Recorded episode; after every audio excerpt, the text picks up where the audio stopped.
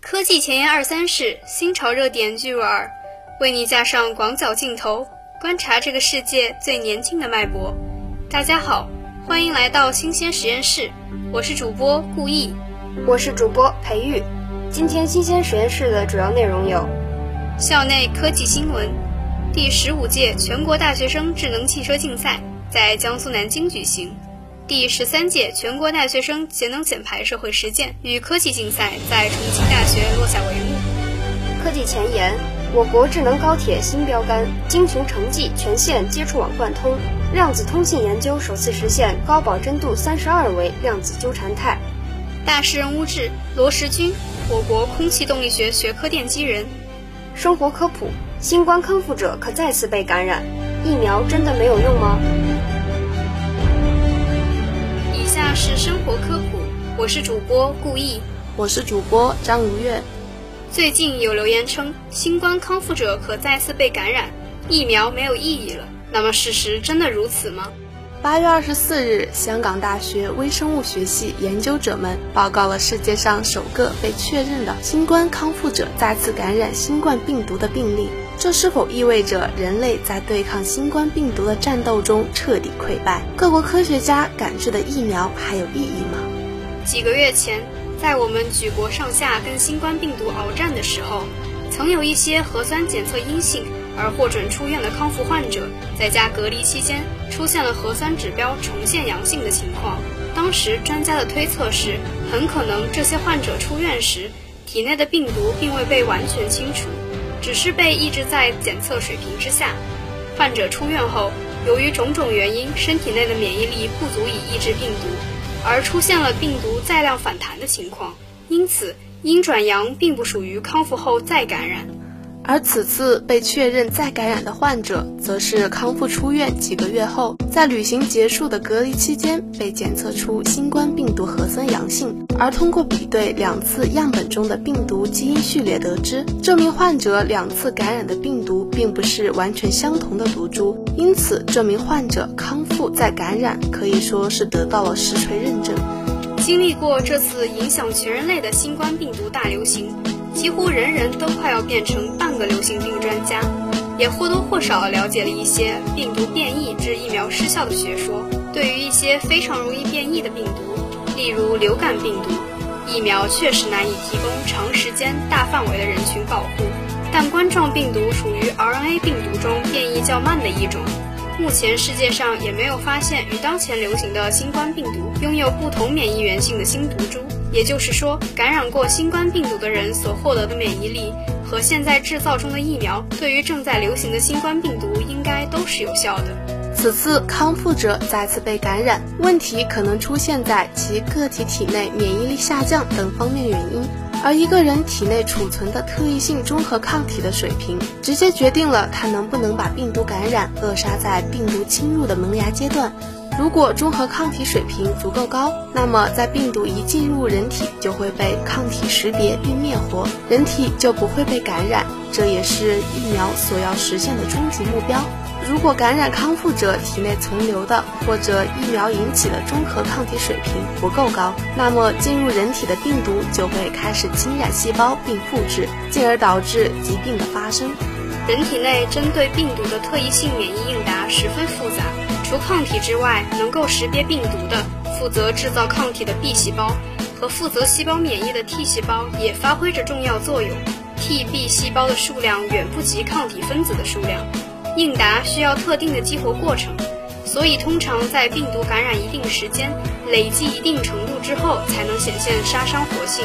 但是它们一旦被激活，就会迅速增值，启动对抗病毒的免疫反应，将感染扼杀在摇篮阶段。此次报道的康复者再感染的过程，很可能就属于这一情况。患者体内存在的特异性抗体未能清除再次感染的病毒。而被检测到病毒核酸阳性，即储存的抗体应答后，特异性 T B 细胞应答启动，有效的抑制和清除病毒。患者并未像初次感染一样表现出临床症状，并且随着体内抗体水平的迅速升高，病毒低度也在逐日下降。若感染都不能长时间保护我们，那么疫苗还有用吗？要回答这个问题，我们就得了解病毒和疫苗的区别。诚然，疫苗是人工模拟病毒抗原的关键特征，用于训练人体的免疫系统，让人体获得对病毒真身的抵抗力。但是，疫苗和活病毒、注射疫苗和病毒感染并不完全相同。首先，病毒是由很多种糖类和蛋白质等组成的复杂集合体。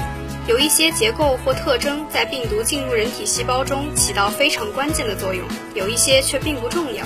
人体对病毒复杂组分可以产生不同的抗体，这些抗体却没有偏向性，这就导致了有些抗体虽然能识别病毒，却并不能阻止病毒感染人体，即非中和抗体。而能对识别病毒关键成分起到保护作用的抗体，才是真正的中和抗体。可以想象。如果免疫系统分散一部分能量去制造没有中和用的抗体，真正起到中和作用的抗体就会被削弱。因此，在疫苗的研发过程中，选用的标靶通常都是对病毒免疫来说最重要的组分，才能让人体产生的抗体对病毒一击致命。其次，疫苗通常不会选择单纯的病毒组分，还会包含各种各样能够加强人体免疫反应的佐剂。有了佐剂的辅助，疫苗能够引起的免疫反应就会比单纯病毒应答强很多，因此可能给人体提供更有效、更持久的保护力。疫苗的注射也不会像病毒感染一样是单次长时间的过程，通常会在初次免疫之后的两周左右再一次进行加强免疫，这就使初次免疫中的免疫记忆被激活，从而记住这个病原的重要性，在未来提供更强、更长时间的保护。再者，病毒能够成功感染人体，引起症状，也就意味着活病毒在感染过程中或抑制或绕开了人体免疫系统的第一道防线。与狡猾的活病毒相比，疫苗所提供的标靶就简单而实在，使得免疫细胞能够不受干扰地认清这个抗原的样子，从而产生相应的免疫反应。从这个角度来讲，比起活病毒感染，疫苗能够更好地引起免疫反应。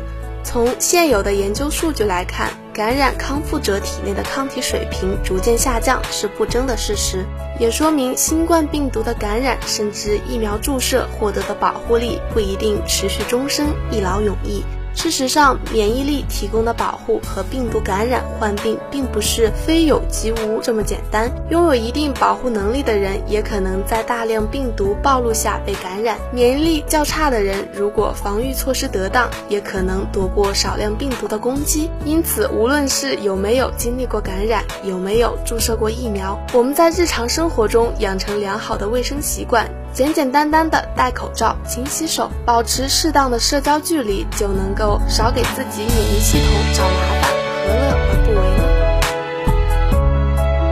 呢？同学们，大家好，欢迎回来，这里是南航广播台新鲜实验室。接下来是今天的校内科技新闻，我是主播顾毅，我是主播裴玉。八月二十六日，第十五届全国大学生智能汽车竞赛在江苏南京落下帷幕。我校三支队伍挺进全国总决赛并获得奖项。能源与动力学院盛翰林副研究员指导的百度深度学习创意组荣获全国总决赛一等奖。自动化学院魏家丹副教授指导的 AI 电磁组自力节能组荣获全国总决赛二等奖。信标组获得华东赛区二等奖。双车组与基础四轮组获得华东赛区三等奖。这是我校在该项赛事上首次获得最高等级奖。创造了我校在该项赛事上的历史最好成绩。全国大学生智能汽车竞赛由中国自动化学会主办，原名为全国大学生菲斯卡尔杯智能汽车竞赛，是以智能汽车为研究对象的创意性科技竞赛，是面向全国大学生的一种具有探索性工程实践活动，以立足培养、重在参与、鼓励探索、追求卓越为指导思想。该比赛旨在促进高等学校素质教育，培养大学生的综合知识运用能力、基本工程实践能力和创新意识，激发大学生从事科学研究与探索的兴趣和潜能，倡导理论联系实际、求真务学的学风和团队协作的人文精神。本届赛事分为线上选拔赛、复赛、决赛。从决赛赛题公布到决赛仅有十天左右的时间，各参赛团队需要分别完成电子信号处理、声音信标定位、双车交互、单目视觉避障、图像特征提取、目标检测与标注等技术的应用和实践，完成 AI 电磁巡线、信标追踪、双车接力、视觉避障、动态目标跟随、倒车入库、侧方超车等一系列传统智能汽车难以解决的问题。我校团队沉着应战，将人工智能、运动控制以及人机交互、智能识别的学术研究与实践紧密结合，发挥协作精神和团队创新能力。八月三十日，第十三届全国大学生节能减排社会实践与科技竞赛在重庆大学落下帷幕。我校荣获一等奖一项、二等奖一项、三等奖三项及优秀组织奖。这是我校继二零一五年后再次获得一等奖，也是历史最好成绩。荣获一等奖的 Double Turn 商用车电液复合转向系统团队，由来自车辆工程专业的研究生周小川、栾仲凯和本科生王瑞、钟怡欣、张从瑜、黄恒、黄海涛组成。在赵万忠教授指导下，团队以商用车转向系统节能化为方向。根据现有液压转向系统助力大但能耗高，电动转向系统能耗低但助力不足的特点，创新性的设计了融合液压转向和电动转向的优势的商用车电液复合转向系统，实现商用车转向系统的电动化、节能化，具备大规模推广应用前景。该作品在决赛现场也得到了中国科学院院士、竞赛委员会主任何雅玲等专家的好评。荣获二等奖的大鹏光热系统团队，由来自飞行器动力工程、能源与动力工程专业的本科生张波、孟静元、谢宇阳、汪义尧、李浩、杜佳彤、杨旭组成。在范玉兴教授的指导下，团队创新地提出了结合光追踪技术的透镜热管组合光热转换系统。以及相变材料与水储热技术结合的能量存储系统，并且是全国首例将这项技术运用于大棚，在基本不消耗额外能量的前提下，有效提升了夜晚大棚内土壤和空气的温度，解决了冬季大棚内蔬菜受冻害减产的问题。仅徐州地区百分之十的农户使用这套系统，每年就可理论创收二点二亿元，对我国农业发展具有重大意义。本届节能减排国赛团队均从校赛团队择优选拔产生。自2019年11月节能减排校赛试题发布以来，共有来自各学院五十余支团队，超过四百人参赛，二十九支团队入围校赛决赛，最终推荐了十五支团队进入国赛。伴随一代又一代南航学子在比赛中历练成长，节能减排社会实践与科技竞赛的校赛也更加规范、更具规模。培育了越来越多的队伍走上国赛的竞技场，展现南航学子的风采。同学们，大家好，欢迎回来，这里是南航广播台新鲜实验室。接下来是今天的科技前沿，我是主播培育，我是主播顾毅。我国智能高铁新标杆京雄城际全线接触网贯通。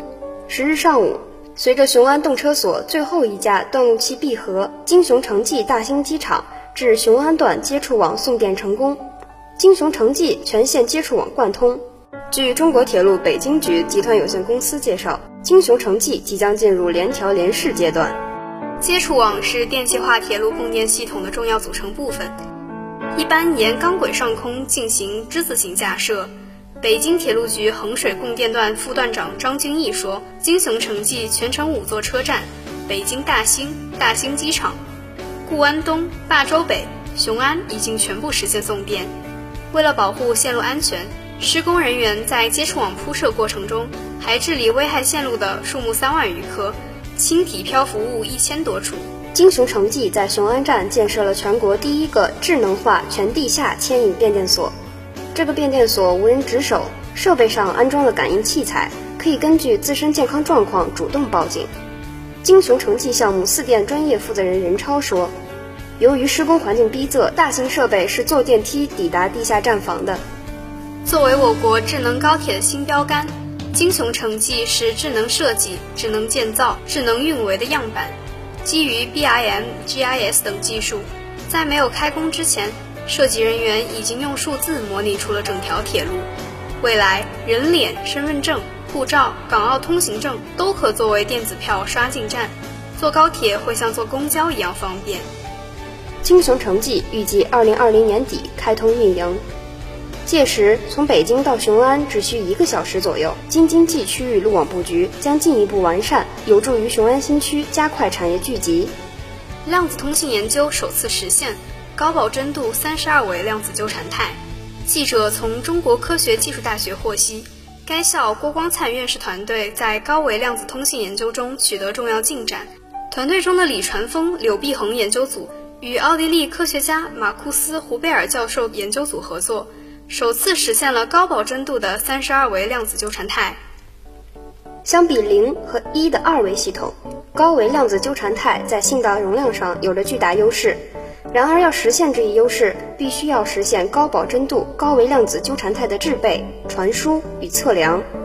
此前，人们广泛采用轨道角动量、时间或频率自由度进行编码，但还没能很好的解决高维量子纠缠态的制备、传输与测量问题。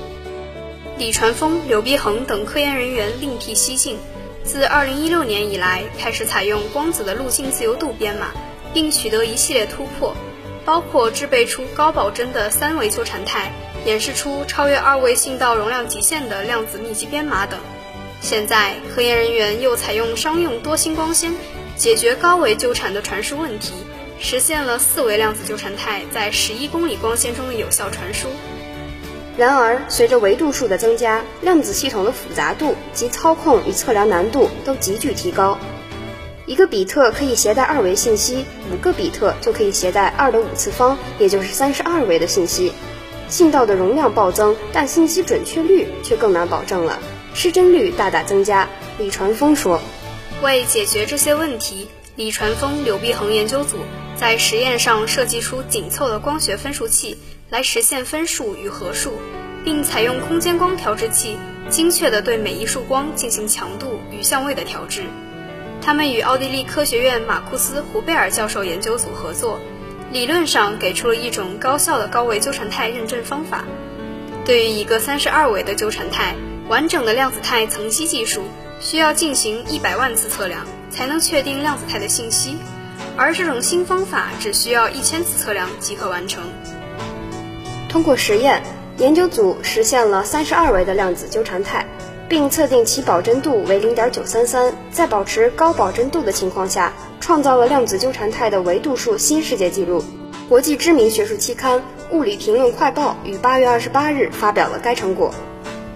李传峰介绍，这个研究进展显著提高了量子通信的信道容量，同时为研究高维系统下的量子物理基本问题打下重要基础。同学们，大家好，欢迎回来，这里是南航广播台新鲜实验室。接下来是大师人乌志，我是主播顾毅，我是主播裴玉。今天为大家介绍的大师是我国著名的空气动力学家、力学教育家罗时军先生。他长期从事跨声速空气动力学与大引角空气动力学的教学与研究工作，较早将计算流体力学应用于我国的超声速飞机设计。在大引角气动学计算方面取得了重要成果。一九二三年，罗时军出生于江西省南昌市一个书香门第家庭。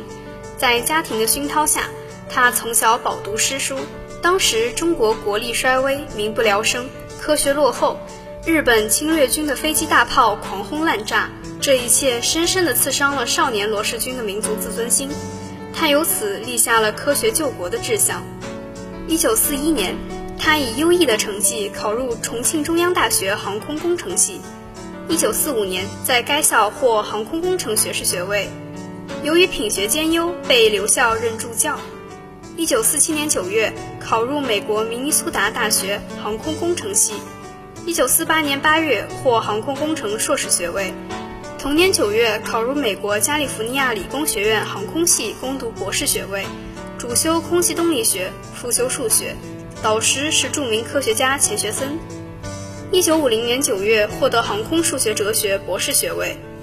由于急于学成归国、报效祖国，罗时军在美就学期间抓紧分秒的学习时间，连假期都不曾外出游玩，因而，在一年内即攻下了硕士学位，接着两年内又攻下了博士学位。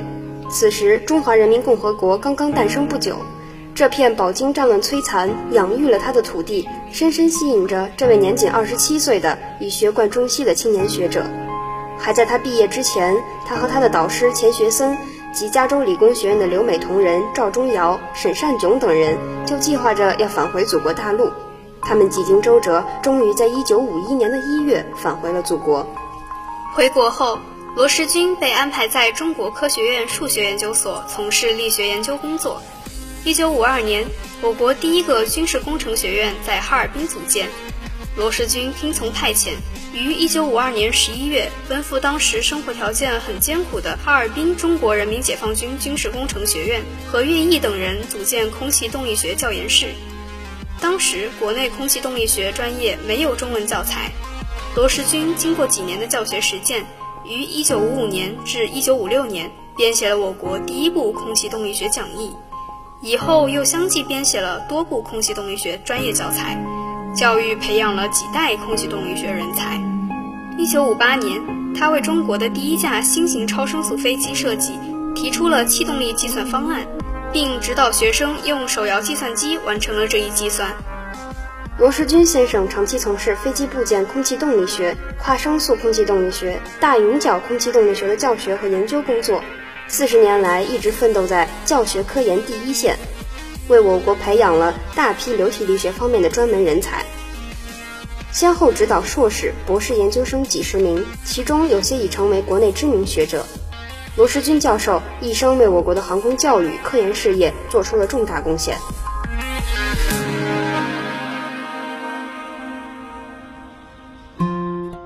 Welcome to today's weekly tech review. I'm your host, Alisa. Let's find out what's going on around the world recently. The first piece of news is about Sony.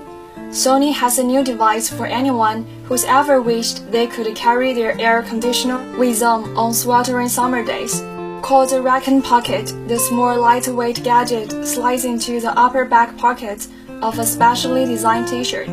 Controlled with a smartphone app, it's capable of heating or cooling the wearer via the Peltier's effect, a thermodynamic principle widely used in refrigeration.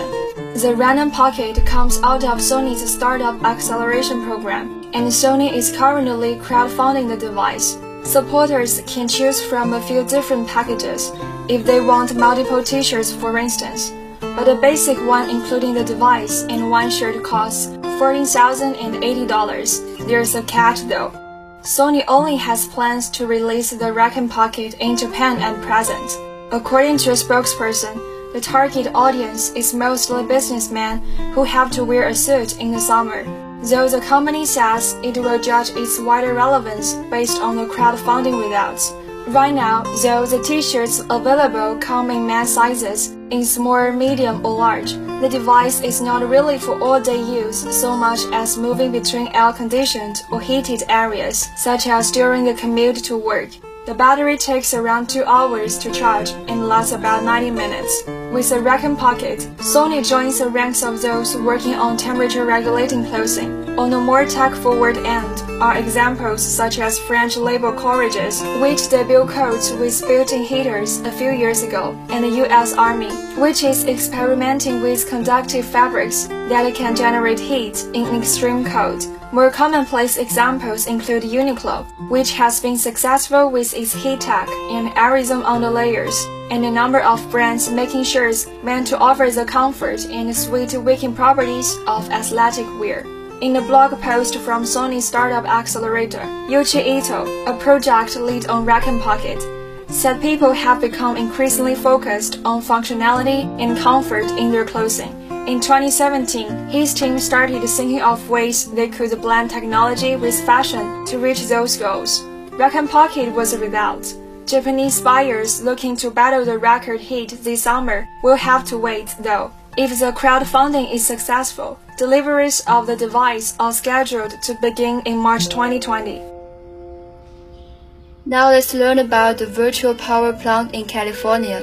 3,000 California apartments will be linked up to solar panels and batteries, meaning they might never experience a power outage again. No matter what California's utility companies do, the project, planned by German energy storage company Sonnen, will be spread across seven apartment complexes, the largest of its kind. The connected set of solar panels and batteries form what's called a virtual power plant, Besides making sure the whole community can run on backup solar power during blackouts, these VPPs also reduce strain on the grid because VPPs store their energy on site. What's more, they can be tapped to provide energy during demand peaks. As I look out my window, I can see wildfire smoke right now, and I was warned about power outages last week, says Ryan Heldig, principal at research consultancy Brattle Group who focuses on distributed energy technologies and lives in California's Bay Area. As fire seasons grow more intense and outages become more frequent, virtual power plants can offer California residents some reliability, he says.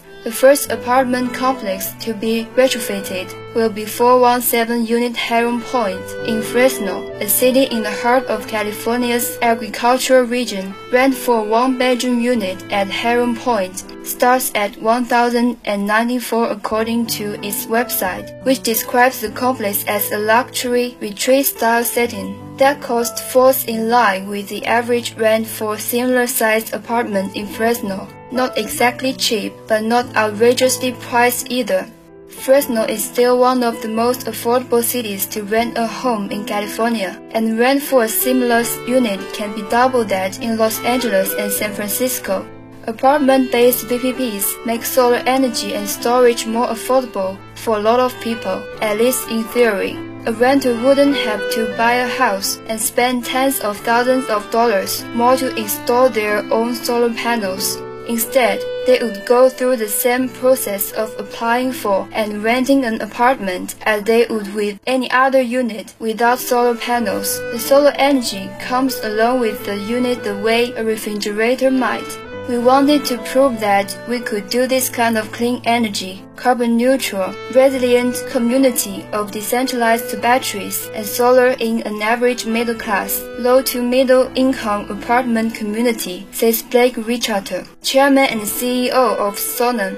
We are seeing this as a new important focus for us. For the California project, Sonnen is partnering with real estate developer Wasatch Group. The two companies previously worked together on a similar project in Utah. There, Sonnen and Wasatch partnered to build 600 brand new apartments with connected solar power and storage systems. Once completed, the new $130 project in California will be able to store close to five times as much solar energy as the Utah Endeavor. Wasatch says the switch to solar will save its tenants roughly 10% of their electricity bills. In Sonnen and Wasatch's projects, residents to pay their landlords for electricity costs instead of a utility company, similar to housing where utilities are included in the cost of rent. That's all for today's news. See you next week.